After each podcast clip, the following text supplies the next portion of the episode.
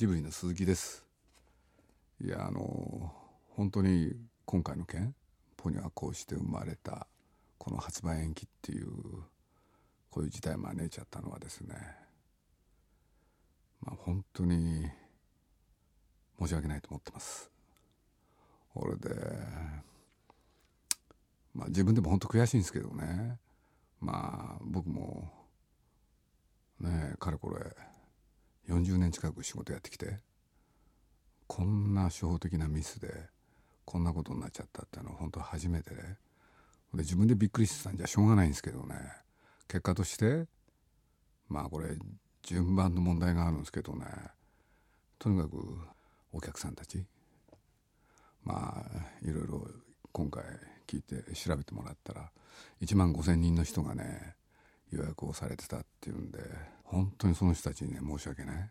それと何て言ったって忘れちゃいけないのは一緒に作ってくれた人。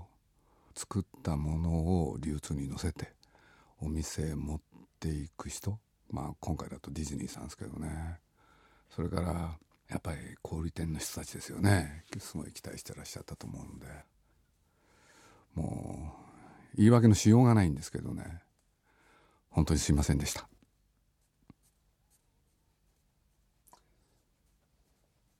鈴木さんが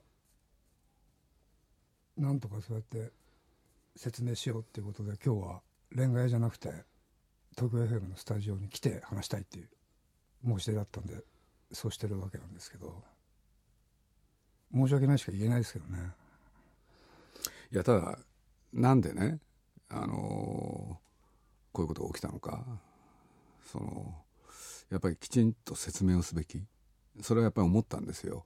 まあ、今回こういうことが起きたのはねさっき初歩的なミスって言葉を使ったんですけれどとにかくあの端的に言うとね要するに作品の中に流れてる音楽この処理をですね行ってなかったってことなんですよね。宮崎さんのアトリエに流れていた音楽です、ね、そうですね。でそれを宮崎さんの言葉をカメラに収めるときに同時にその音楽が入っていてということですね。そうですね。あの説明しますとねあのあの著作権上はね要するにあの意図的に使ったんじゃなければその取材の背景に例えば音楽が流れてたらそれは、えー、権利の処理はする必要がないっていうのはね、えー、あるんですよね。それから例えば有名な絵とかねそういうのも実はねみんなそうなんですよ。普通のドラマであれそれからドキュメンタリーであれ何て言うんですかそのちゃんと自分たちで考えて曲を作ってそれで音楽をつけるこれはもちろん権利の許諾を取らなきゃいけないですよね。ところが例えばドキュメンタリーそれから報道において要するに取材の過程の中で、えー、現場音としてそれから環境音として出てきた曲に関しては処理はしないっていうねというのか処理はしなくていいんだっていうこれ法律にのっとって、うん、そういう考え方がねあったんですよあったっていうのか今もあると思いますけどね。これであったんだけれどあるんだけれど今回そのまあ宮さんの取材の時まあその音がですね大きかったんですよね。そうすると普通はねそういう取材の時って大概音を小さくするじゃないですか。そうするとあのこれだと普通問題ないんですよ。ところが大きかったがゆえにそのケースに当てはまるかどうかこれをねまあ、今回実際作ってもらったのはね NHK エンタープライズっていう会社なんですけれどこれは普通と違うからどうしようって。要するに背景音楽だったら普段は処理をしてないんでね。しかし音が大きいと。じゃあそれどうこれで申請しなくていいんだろうかって。でこれに関してはね実はご相談があったんですよね。特に、まあ、ポニョで言うとね、まあ、ポポニョが来る。要するに波に乗ってやってくるしあのシーンをまあ宮さんが作ってる時、まあ、自分の気分を盛り上げたかったんでしょうね。そのワーグナーの「ワルキューレ」っていう曲。これをですねまあ大音響で響かせて、まあ、自分のアトリエの中で聞きながらそのシーンを考える、まあ、そういうことをやってたわけで。ほんで当然その取材者はねその時にも、まあ、宮さんに取材するわけですよね。そうするとともすれば宮さんの声がかきかき消えるぐらいにその音が大きかっただからまああのエンタープライズさんとも話し合ってねあのその曲に関してはその申請しようと。ということに一応なったんですよ。なったんだけれど前提があるでしょ前提っていうのはその普通は処理しないんですよね。いやこんなこと言い出すと言い訳に聞こえると思うんですけれどね。だからちょっと堂々巡りしちゃったのは確かなんですよ。というのは何回も何回もやっぱり申請した方がいいですよね。いやそれは申請した方がいいってそのやり取りがいろいろあったんですよ。俺でまあ僕は自分の決断として申請した方がいいとすべきだと、うん、そんなことを考えましたところが結果としては要するにまあ大体今回のね作品ができてできたのは実を言うと4月なんですけどね。そこから発売までかなり長い期間があった。しかしオーサリングその他要するに DVD にするための作業。でまあ4月5月6月なんていうねある時間がかかっていくわけですよね。その間にねその問題に関して、えー、申請をしなかったっていうのがまあ今回の、うん、事件の事件っていうのか僕たちが起こしたミスの第一歩なんですけどね。ワルキューレは荒川君も喋ってるし「ワルキューレ」について、はい、あの曲からポニョが現れてきたっていうようなやっぱりそのポニョっていうのが来る最初のイメージですよね。そうですねだからなんていうのかなあの曲にもっと感謝があってもよかったのかなっていう気はしましたね。なるほど、うん、いやもう自分でも、うん、なんで確認しなかったのか、うん、いやもう本当にもう本当2週間ぐらい前ですよねそのことが分かったのが、うん、それで慌ててねなんとかしようっていうことでいろいろ努力はしてみたんですけれどまあ難しかったんですよね。鈴木さん自身は僕が知ってる鈴木さんだと、うん、その分担を決めて、はい、それをチェックさせるっていうかチェックする人をチェックするとか、はい、そういうものを配置するじゃないですか。はい、それを今回しなかったっていうかが不思議だったんですけどね。そうなんですよね。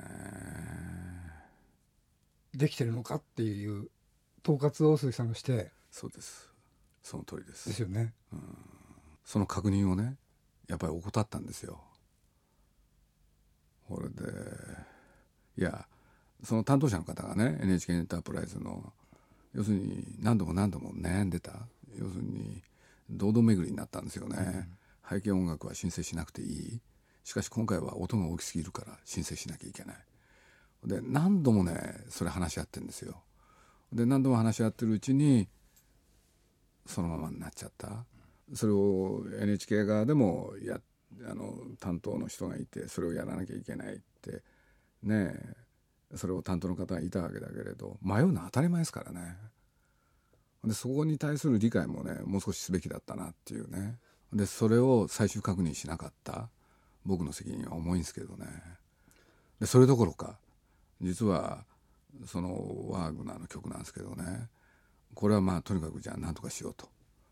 これでそれを関係者集まって話したのがこの間の月曜日ですかね。みんなで話し合ってじゃあワルキューレのねその権利処理はどうするっていうことでほんでまあ僕のある知り合いがね実を言うとその権利元をね、えー、ご存知だったんでなんとかなるんじゃないかってことでその人にも力を借りてほんでいろいろやっていくうちにまあ2週間あればなんとかなるから発売をね2週間ずらそうとでその中でなんとかお客さんのところへね2週間以内に届けるなんてことを一旦決断したんですよ。まあそそこまでのねいろんな道のりもあったんですけれどところがディズニーのね、えー、岸本さんという人がねいやちょっと映像を見直したいって言い出したんですよね。でなんで？っつったらもう一つ気になる曲があるとでその人その岸本さんっていうのはクラシックに強かったんですよね。そうするといや勘違いかもしれないけれどワルキューレ以外にもねクラシックが使ってあるような気がするとそしたら、えー、実際聴いてみたらこれが別の曲だったんですよね。でその後なんですけどねみんなそれを人が岸本さんがそれを言い出した結果まあ見てた人たちがねまあ、これ NHK エンタープライズさんの方からもそういう話があったんですけれどいやそういうことで言うんなら実を言うと他にもいろんな曲がある。っていうことになってきて実は外国の曲がいろいろ含まれてることも分かってそこで僕はものすごい悩んだんですよ。悩んだんだけれどスタッフにねスタッフって言ってその時のディズニーさん NHK さんそれからジブリえー、僕は皆さんの意見を聞いてね最終的な判断としてはとにかく今回ね、えー、本当に小さなことはともかくある程度その曲を特定できる場合は申請しようじゃないかと。その判断を下しました。そうするとその中に外国曲も含まれてるわけだからそうすると最低でもねその許諾を売るのに1ヶ月中には3ヶ月ぐらいかかるものもあるわけですよ。それどころかものによってはですね許諾が得られない場合もある。となると作り直さなきゃいけないんですよ。だとしたらこれはね、うん、2週間どころか2ヶ月3ヶ月じゃない。もっと先に伸ばさなきゃいけない。それで冷静に考えた結果ね、えー、12月って発売日をねそこで設定してで何が何でもその12月までには、えー、この作品を世に送ろうと。まあ、今日もね本当話したんですけれど NHK エンタープライズの斎藤君という人がいるんですけどこの人がねとにかくこの1週間ずっとね一曲一曲、えー、曲の特定？この曲は一体何で？誰が演奏してる？で誰がうんぬんだってことをね調べてくれてるんですよ。もう人海戦術ですごい人数で今調べてます。いやなんでそれをね最初にやらなかったって言われたらもうもうねどうしようもないんですけどね。でもあれですね。まあ寄せられたメールを見ると5ヶ月なんでっていう声が多いので、まあ理由としては今鈴木さんが話してもらったことだとは思いますけど、はい、逆にあのポニョのブルーレイとね、うん、一緒に出すっていうことが、うん、あの予約した方たちにとっては、ちょっとまたカチンときてることじゃないかなと思ったりしてもし早く治って出せるんだったら、うん、秋とか、うん、10月とか9月とかに早く出してほしいなっていうのが気持ちのような気もするんですけど。はい、まああのそれは最高に運が良ければねその9月とか10月にね出せる可能性もあるんですよ。しかしそれを決めといてやっぱりやってみたらできない。だからまた先に伸ばす。これはもうねもっと悪いことだと思ったんですよ。さらに信頼を失う。だとしたらやっぱり僕が今考えられる範囲で要するに、えー、できる発売日ということで、えー、導き出したのがね12月の発売だったんですけれどね、まあ、でもとにかく僕としてはね世に出したいんですよ。僕としては本当にいいものができたって思ってたんですよね。思ってたがゆえになんとかねまあ本当に申し訳ないんですよ。申し訳ないんだけれど時間待ってもらうことによって5ヶ月待っていただければね今のままの状態のものをとにかく皆さんの手元にお届けしたいというのが僕の今の本当の素直な気持ちなんですけどね。鈴木さんが、はい、今まで40年仕事してきて、うん、こんなことしたことなかったっていうね、はい、そのミスについてですけど、はい、さっきおっしゃいましたけど、はい、俺すこの作品は、鈴木さんがずっとやりたかった？宮崎さんを知りたいっていう鈴木さんがね。そうですね。ずっとやりたかったことが実現できた作品だと思うんですよ。はい、本当にそうです。ね、で僕もちょっといろいろ考えたんですけどはい。だからこそだったのかなっていう気がしちゃったんですよね。なるほどね。すごい鈴木さんが珍しくって言ったら変ですけどうん。そのもう作り手のうん。心理で見ちゃったんだなっていうか。いやまあそ いつもは距れ離、まああのね僕はね、いつもだと作ってるものに対して距離を置きますよ、ほんで客観的に見ると、うん。でそういう気持ちがあったのは確かです。でも今回確かにね自分がのめり込んだですよ、ナレーションを荒川さんにするっていうこと自体とかもう。ん。日割りにしてね、うん。何もない日もただそこに石のように置いておくっていうことも鈴木さんの監督の作業だと思うんですよね。いやまあそのねこまあ名前は何でもいいんですけど。ただナレーションには注文つけましたよ、うん。うん。でもだって鈴木さんがやりたいって言ってたことうん。が全部入ってますもんね。だからねその音楽でもね僕ねほんと自分でねもう思い返すと嫌になっちゃうんですけどね。例えばそれこそねこの12時間半のビデオその音楽をどうつけるって話もしてるんですよ。でその時に自分でね問わず語りのうちにねいや音が大きいからいらないって言ったんですよ。で気がつかなきゃいけないんですよねそこで。っていうのはいや気がついてんですよ。気がついてんだけれど別の角度から自分がそれで動かなきゃいけなかった。それをねやっぱり怠ったんですよね。俺で何しろあんだけ大きな音が鳴ってんだから余計な音楽はいらないって。それも決めたしね。それからやっぱりね宮さんのね宮崎駿っていう人はあのまあ喋る時になんていうんですか今回の場合だとね音の影響で音楽の影響で言葉がねちょっと聞こえにくくなってたんですよ。と同時にはい何しろ民生用のカメラであの荒川君が撮ってるからちょっと音があんまり良くないんですよね。そうするとその解読をしなきゃいけない。これでこれね、まあ、専門家にもいろいろやってもらったんですけどね分かんない言葉がいっぱい出てきたんですね。これは僕にだけね聞こえる音っていうのがあるんですよ。だからそれを字幕で入れる作業。でそういうところにね 自分がのめり込んじゃったんですよね。でやってて面白かったし俺でついね音が大きくなってんだけれど音楽がそっち聞いてないんですよ宮さんが何喋ってるかそこばっか聞いてた作る側の心理ですよねもうそれは。だから多分鈴木さんがそうやって入っていくのは僕すごくいいことだと思うんでなんかプロデューサーっていうのを別に立てたらよかったのかなとか思いましたけどね。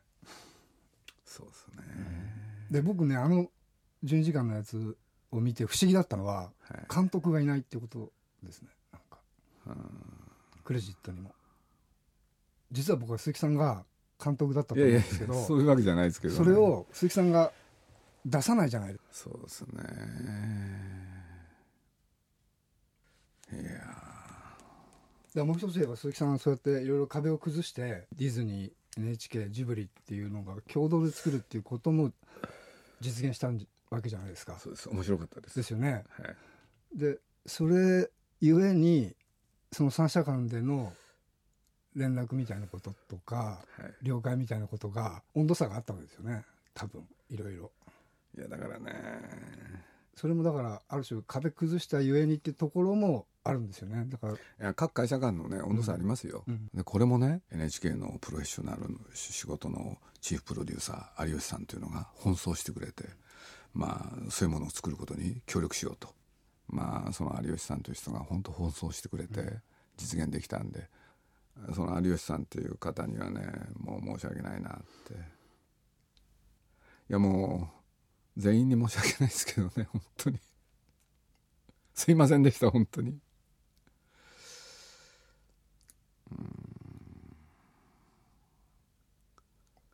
いや我を失ったんですね。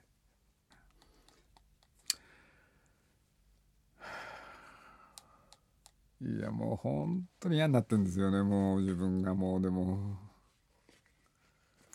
そう。だから偉そうなことばっかり言ってきてね。こんなことになっちゃったわけだから。本当にすいませんでした。うん。あのなんつったらいいかな。あの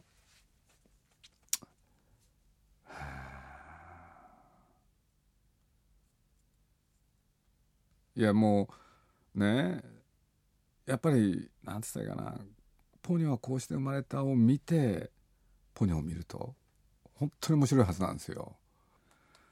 だからそれをねこんなことでね発売延期せざるを得なかったっていうのはもう僕が一番いけなかったのはねやっぱり今回の作品って12時間半宮崎駿出ずっぱりまあそれと僕らの業界の言葉で言うとねほとんどバストアップ、まあ、世界でも珍しいドキュメンタリーができたんですよね。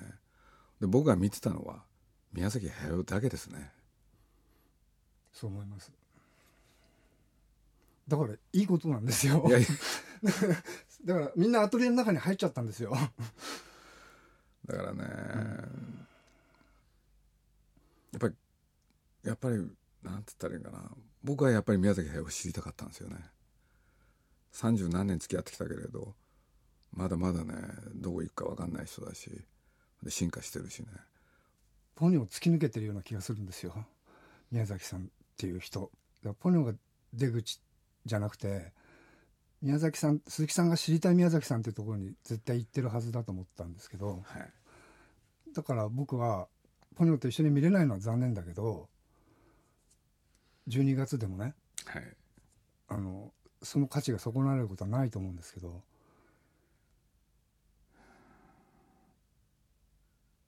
いやでもある失望をねいろんな方に与えたのは事実ですからね。あのいや本当にでもね予約してくれた人だけじゃなくてね見たかった人はね本当多くいたと思うんで本当にすみませんでした。いやあのホームページに載せた詫び状の時にね、やっぱり自分で考えたんですよ。で考える時にまあ最初は頭の中で通り一遍のことが浮かびますよね。だけれど誰が悪かったかこれをはっきりさせようって。ほんでそれは第一点僕だなと。やっぱり自分のことですよね一番大きいのは曖昧にしちゃいけないと思ったんです。鈴木さん会社じゃないんですよね。鈴木さんが珍しく自分を出した仕事だったんですよ きっと。そうっすか。大体自分のこと考えないですよね普段。大体人のことばっか考えてるんで。いやでもまあとにかくあのなんつったらいいかな。あのまあこの番組ね服部さんのおすすめで 気が付いたらもう1年半以上やってきてだからまあとにかくこの問題についてもね触れる触れなきゃいけない。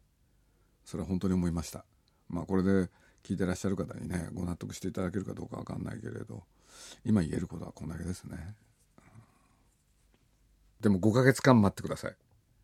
あの必ずね皆さんの手元に届くようにしかも今の形のままで最大限の努力します。あの必ず届きますから。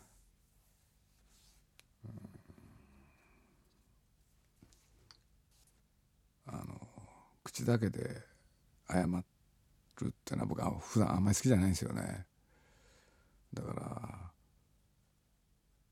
なんかねえ形にしなきゃいけないかなってどっかで思ってるんですけれど、うん、もう少し考えます。よろしくお願いします。ジブリ鈴木でした。聞き手はジブリ汗まみれディレクターの服部でした。お疲れ様でした。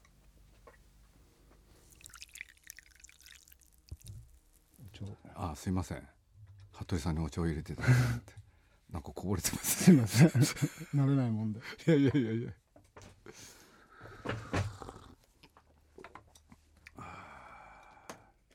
でプロデューサーの鈴木さんはいつもそういう時はファイト燃やすじゃないですか、はい。そういう気持ちで頑張っていただくしかないですよね。ありがとうございます。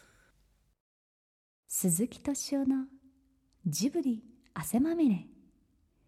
この番組はウォルト・ディズニー・スタジオ・ホーム・エンターテインメント。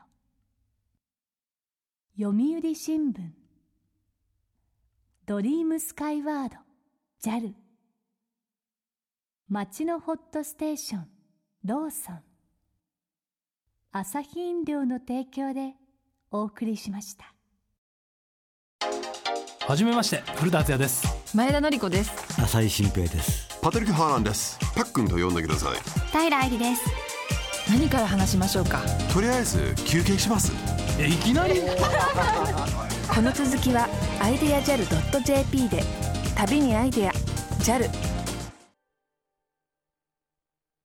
なんで悩む人が増えたんですかね？悩む人僕は増えてないと思いますよ。その人たちが行くところがなくなっていった、端的に言ってしまえばね駅裏ってねすごく大事な場所だったと思うんですよね。ねでところが今や駅の裏も表もね、はい。あのみんな同じような顔し始めて、みんな表しかなくなってしまう。わかりますわかります。見えない DVD40 時間鈴木敏夫のジブリ汗まみれ99の言葉発売中です。そうなってくるとあのかねダークナイトの感覚に近づいてくるわけ多分、過剰にいいこといいことやろうとするじゃないですか。外でタバコ吸っちゃいけませんとかコピー取るときは裏紙使いなさいとか。もう。過剰なんですよ。詳しくは www.tfm.co.jp スラッシュ。汗まみれにアクセスしてください。絶対鈴木さんの幸せと私の幸せって別じゃないと思うんですよね。同じだと思ってるんですよね